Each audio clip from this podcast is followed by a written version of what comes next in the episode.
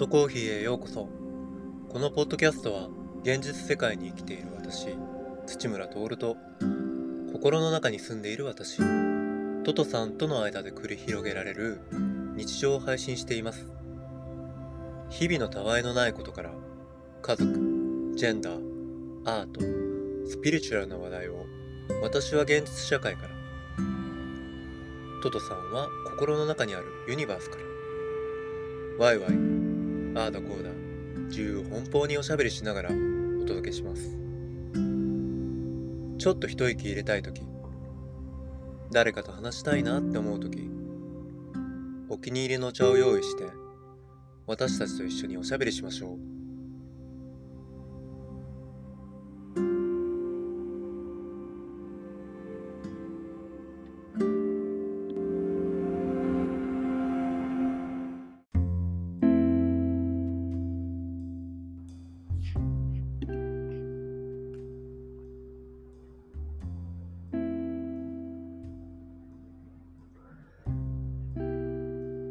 トトコーヒーへようこそ。本日もこのポッドキャストをナビゲートするのは私、トットコミュニケーションズの土村徹と私の心の中に住んでいるトトさんです。今回はね、ゲストを呼ばずに、あの、初めて僕たち2人だけでおしゃべりしていこうと思いますので、皆さんどうかよろしくお願いいたします。エピソード8は Will をテーマにして僕たちがトトコミュニケーションズを立ち上げたきっかけだったりとかあの今後の、えー、活動についてなんか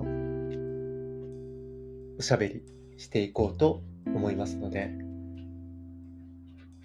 よろしくお願いいたします。あのトコーヒーでもう何度も紹介しているんですけど、このトトコミュニケーションズは、現実世界に生きている僕と心の中に住んでいる僕であるトトさんとのおしゃべりの中で生まれたものなんですね。簡単に言ったら、あの、僕たちが心地よく過ごせる居場所を、まあ、作ろうっていうところから始まったものです。今までのエピソードでもお話ししたんですけど、僕子供の頃あの自分の性別が認識できなかったっていうことをあのお話ししたんですけど、あの、まあ、幼稚園や保育園っていうあの最初の小さな社会に出たらもうそこにはすでに男の子と女の子っていう性別で分け隔てた世界がきっぱりあってでそこであの大抵の子供たちは少しずつ、えー、自分の性別を認識してで自ら選択して自分をカテゴライズしていくと思うんですけどまあなぜか僕はそれができなかったんですね。なんかね、今でも不思議なんですよ。あの、自分の体は男のカテゴリーっていうことは分かってるし、で、その男自体をあの否定するような気持ちは全くなくって、で、まあ大切にもしてるんですけどあのその先にあるあのじゃあいわゆる女の定義男の定義っていうところまああのいわゆる男だから女を好きになるとか。じゃあ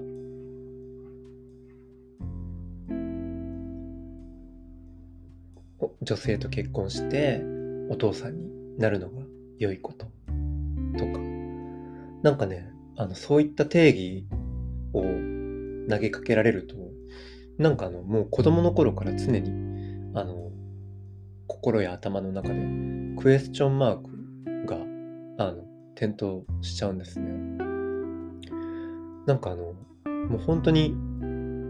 いちいちいちいちあのそれは本当にしなきゃいけないの？っていうあの疑問が常に僕の中で渦巻いてしまっていてあのなんかねまあ、普通子供の時ってあのなんだろう。ただ遊んで楽しい陽気な人生があの大半を占めるのかなって思うんですけどなんかもう僕の子供時代はあのそのクエスチョンマークだらけのあのもうなぜなぜなぜっていうあのそればっかりがあの吹き荒れるようなあの嵐のようなあの子供時代だったなってあの今振り返っても思います。なんかあのそういったわけで最初の社会に出ていくその初期段階でのカテゴライズができなかった僕なんですけど当然どこにも居場所がなくなったんですね。なんかそれはもちろん一人で生きてきたっていうことではなくって両親だったりとかその時代時代でたくさんの仲間に支えてもらって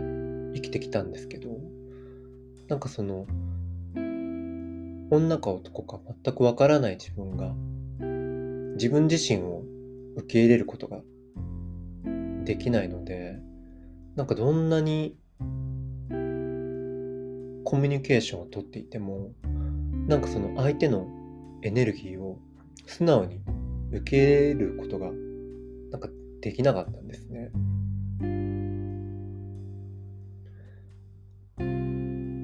なんだろうあの例えばその僕が女か男かわからない人間だってバレてしまったらなんかみんなはこれまで通りにじゃあ僕と付き合ってくれるのかなって思うとあの彼らのエネルギーを受け取ることがなんかすごい騙してるようなあの罪悪感に感じてしまってなんかねそれがどんどん積み重なっていくのと並行してなんか僕はその一般のその社会からあの自らを閉ざしていくようにあのなっちゃったんですね。だからもう幼稚園に上がったくらいから高校生になるまでは現実的なコミュニケーションの中であのその人間とつながっていて安心するとか嬉しいっていう感覚を味わったことは一回もなかったような気がします。なんかその個人的な見解なんですけどその人とつながるっていうことを定義するとなんかねつながるってお互いを認めて受け入れ合うことじゃないのかなって思うんですね。なんかその人間社会が提示するカテゴリーのガイドラインによってその自分という色に色を塗ってでその今度は色を塗った自分を他者から認めてもらったりすることで社会での自分の居場所とかあこんな色なんだなっていうのがなんとなくあの定まっていくと思うんですけどなんかね僕じゃあ何色を塗ったらいいのか分かんない状態だからあの人からいろんな反応されてもなんかねもう本当にそれ僕じゃないんです。ってあの本当の僕じゃないんです。っていつも謝ったりとかなんか、うん、怒ったりとかあの心の中でしてましたね。自分が何者かわからない状態でコミュニケーションしてもあのきちんとつながることができないっていうことを、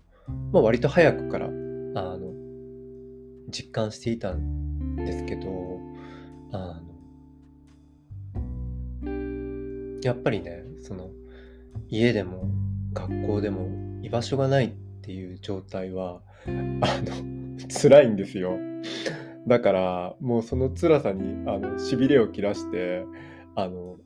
ついね安易にあの自分をカテゴライズしそうになっちゃうんですけどなんかその時にねあのですねあのトトさんとあのの存在を感じたのはあの毎日毎日僕たち人間にはいろんな運命が与えられてでそこで常に選択を迫られていますよね。でまあ人と似たような選択をしたら一応そのカテゴリーにあの入れてもらえるんですよ。で一人でいるのが辛いからあのつい流されて人に習って同じ選択をしそうになっちゃうんですけどあのその度にトトさんは白い目であの僕を見てあの今君何やってるか分かってるっていうあの感じであの見てるんですね。で最初はまああの子供僕子供だったのであのまあ気のせいだよねってあの無視してたんですけどなんかねやっぱりそのとりあえず合わせようっていうこの僕のあの弱さとかあの下心丸出しの選択はあの割と速やかにあの現実社会で僕をすごく苦しめるあの状況にあのさせてしまうんですね。なんかそれがもう毎回のように続いていくうちにあなんかだんだんとねその心の中の声をすごくあの感じるようになっていったような気がしてます。現実社会でのあのコミュニケーションは全くあのできてなかったんですけどあのそれ以外のねあのコミュニケーションにはすごく恵まれてなんか例えば本だったりとか音楽だったりとかファッションなんですけどあの以前にも紹介したミハエル・エンデの「モモ」とか吉本バナナさんの「キッチン」の中に、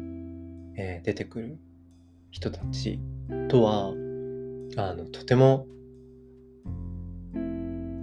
気が合うっていうか親近感を僕は持ってでとても仲良くなったしあとそのイギリスのファッションデザイナーのビビアン・ウエストウッドにはあの本当に彼女は現実的に生きていてファッションデザイナーをしてるのであのすごく現実的にあの生きていくためのあの前向きな姿勢を教えてもらいました。なんかそういった意味ではもう本当今でもあのこのあの人たちには家族とか友人と同じくらいの大切な存在になっています。本とか音楽とかファッションにはあの本当さまざまな個性を持った星が同じ空に輝いているユニバースがあってなんかそれが僕には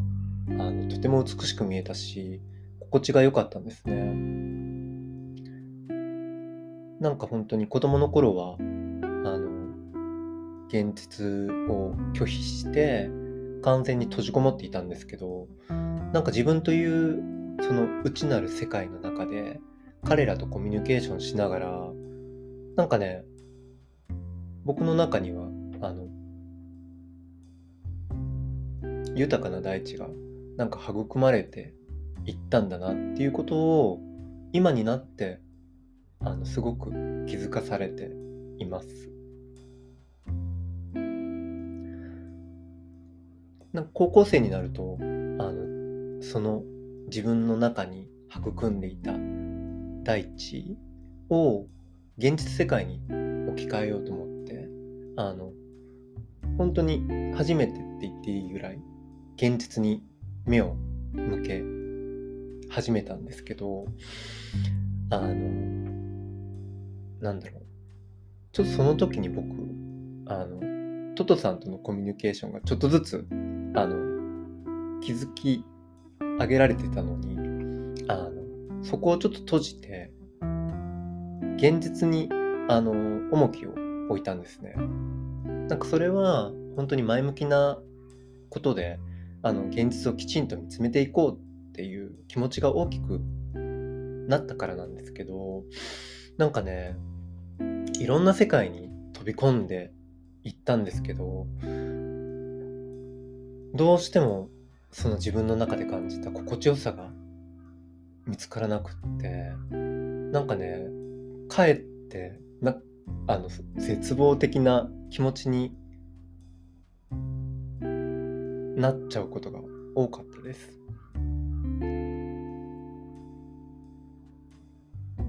なんかどこに行ったらあの僕の心の中にある風景は見えるんだろうってなんかすごくあの思ってましたね。なんか高校生になったりなんか同性愛の世界に飛び込んでみたり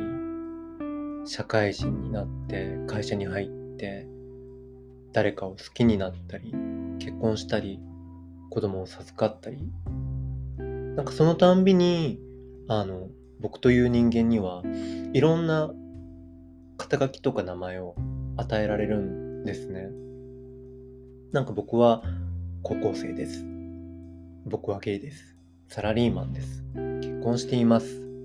父親ですって。なんかそれはどれもとても魅力的であのそのそこのコミュニティに属することもとても嬉しかったんですけどなんかねしばらく経つと気づくんです。あのあこれは私じゃないなって。でそしてなんか私って誰なんだろう？ってなんかいつもそこにたどり着いちゃうんです。でなんか30代の終わりくらいからですかねなんかそういう自分のあのいわゆる肩書きとか名前がなんかどれもなんかどうでもいい風に感じてきてしまってでなんか一つ一つあの手放していこうって思ったんです。なんかそれはあの誰かの子供である僕だったりとかはたまた誰かの父親である自分そして仕事とか性別とかなんか自分でもふさわしくないなって思う名前を全て手放そう。って心の中で決めたらあの久しぶりにねトトさんが 話しかけてくれたんです。なんかそっからですねあの心の中の自分ときちんと向き合うようになったのなんか執着しているものを手放すことってもう本当に怖くってあのなかなかできないことだと思うんですけどなんかねあの手放すとなんかそのたんびに心の中にあの新鮮な風が吹いていくみたいで気持ちいいんですよ。で、あの、トトさんがね、あの、僕を高校生の時によく会いに行ってた川とか、なんか空がすごく近く感じられる、あの、場所へ連れてってくれるんですけど、なんかそこでずっと、あの、おしゃべりしてました。なんかその時間がとても幸せで、あの、なんかね、自分の居場所にいるような感じなんですよ。なんか、どどう例えていいのかわかんないんですけど、あの、生まれてきてから今まで、で、そしてこれからの未来にも、それぞれの、あの、僕が存在してるんですけど、あの、その、たくさんの僕が、あの、そこに集まって、同じ方向を見て、あの、みんなが気持ちを共有しているような感じで、なんかね、なんだろう。そう、ほんと自分、バラバラになっていた自分が一つになっていくような、なんかそういう気持ちを、あの、いつも味わったような気がしてます。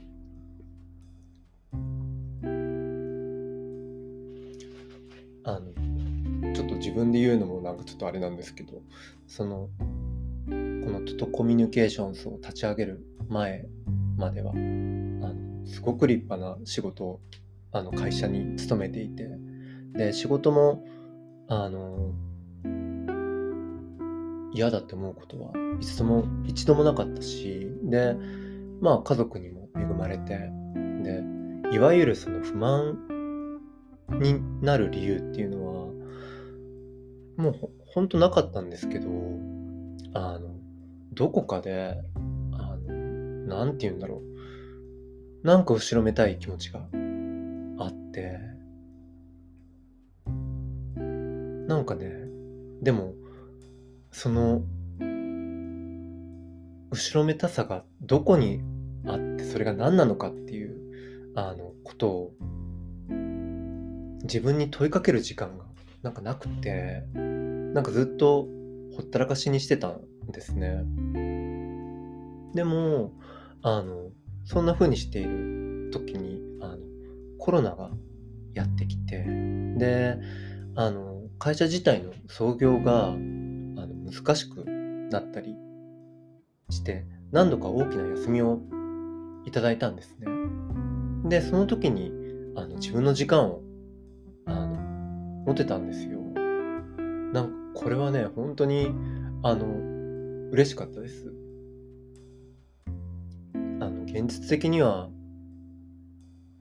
あの、小さな子供が3人いる中で、あの、自分の時間を持つことって、本当至難の技なんですね。だから、あの、本当に、その時間を利用して、少しずつトトさんにも手伝ってもらいながら、あの、いろんな自分に会って、あの、おしゃべりしました。なんか最初にね、おしゃべりした日のことを覚えてるんですよ。あの、まあ、僕が、あの、夜勤があるお仕事だったんですけど、その夜勤を終えて、あの、冬だったんですけど、あの、寒い朝だったんですよ。4時とか5時ぐらいだったと思うんですけど、あの、川にあるベンチに座って、あの、その居場所がなくって、あの、もがいていた中学生の頃の自分と一緒に、あの夜明けを待ちながらたくさんおしゃべりしたんですね。なんか今の僕と中学生の時の僕は同じ土村徹なんですけどでも心の中ではね独立している存在なんですよ。で大人になった僕と中学生の僕のおしゃべりを通して気づいたのはその中学生の時の僕が苦しい思いをしながらたくさん頑張ってきたから今の僕があの存在できているってこととかなんかそれなのにあの今の僕はあのその中学生の僕をどこかで恥ずかしかったって思ってたこと。でそしてあの子供のその時の僕に苦しんでいた僕にあの手を差し伸べてくれた人たちがいたんですけどあのそういう人間に僕自身が今慣れてないっていうことなんかそういうことをすごくはっきりと分かってしまってで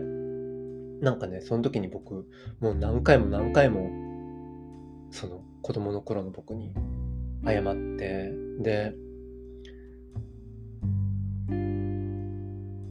その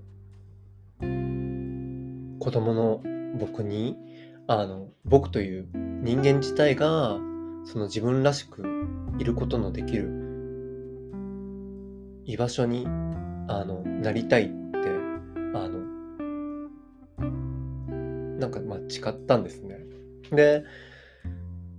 その今まではあのその居場所をずっと探してきたんですけどあのその探してきた居場所が、うん、多分僕の中にあるっていうことをあのそういうことをあのトトさんとその今まで生きてきたあのたくさんの僕がなんか教えてくれたですね。なんかそう、それで、トトさんと一緒に、じゃあ、居場所を作っていこうって、あの、決意をして、今のこのトトコミュニケーションズは、あの、立ち上がったと思います。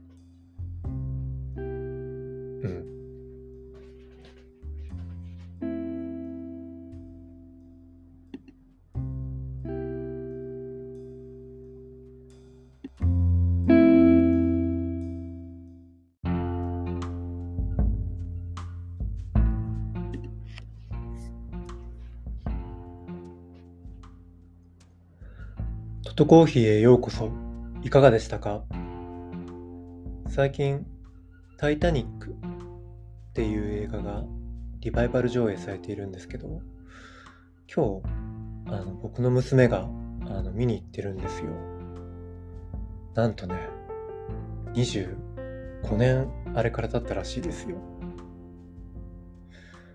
僕もあの二十歳の時に見に行ったんですけどさっき